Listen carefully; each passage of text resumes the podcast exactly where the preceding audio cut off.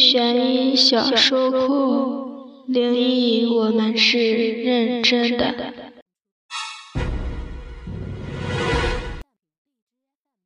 Hello，大家好，我是微微，很久没有更新了，今天给大家带来两个短篇的鬼故事，虽然短，但是听完也会后背发凉的。这是来自网络的两篇文章。好了，专心听吧。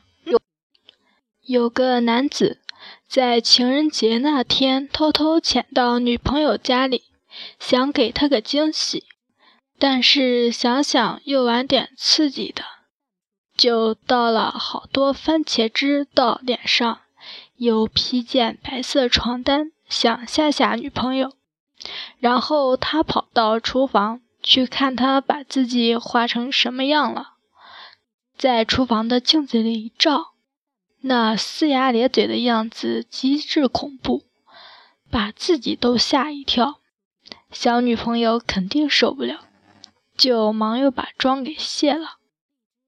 等女朋友回来，他把这事告诉他，他女朋友听了，眼睛瞪得很大，一副不敢相信的样子。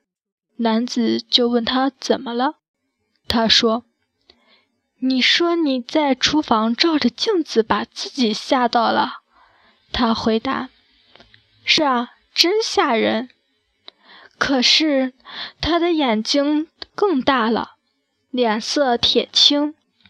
可是厨房根本没有镜子啊！又是镜子的故事，以后都不敢看镜子了。接下来是今天第二个故事。就在这几天，村里来了一位老人。老人看起来非常的憔悴，可是或许是因为没有人认识他，所以也没有人特别注意。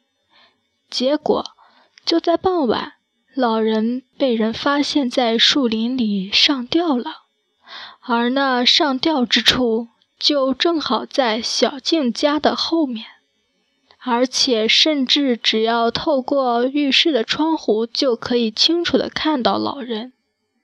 晚上，小静回来了，由于尸体很快被处理了，所以小静并不知情。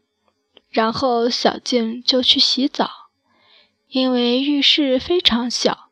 所以洗澡时候是非常靠近窗户的。就当洗到一半时，小静一抬头，正好看到气窗。当时看到的景象让小静整个人都僵掉了，因为她看见一个人头，小静无法动弹，而人头却一直眼睁睁地看着她。就在这时，人头竟然笑了，并说：“我的身体在你后面，还给我。”好了，今天的故事讲完了，感谢大家收听今天的灵异悬疑小说库，我是主播微微。喜欢我的可以关注我们的官方微信公众号“灵异悬疑小说库”。微信搜索“灵异悬疑小说库”就可以啦。想和我说话就去公众号上留言吧，拜拜。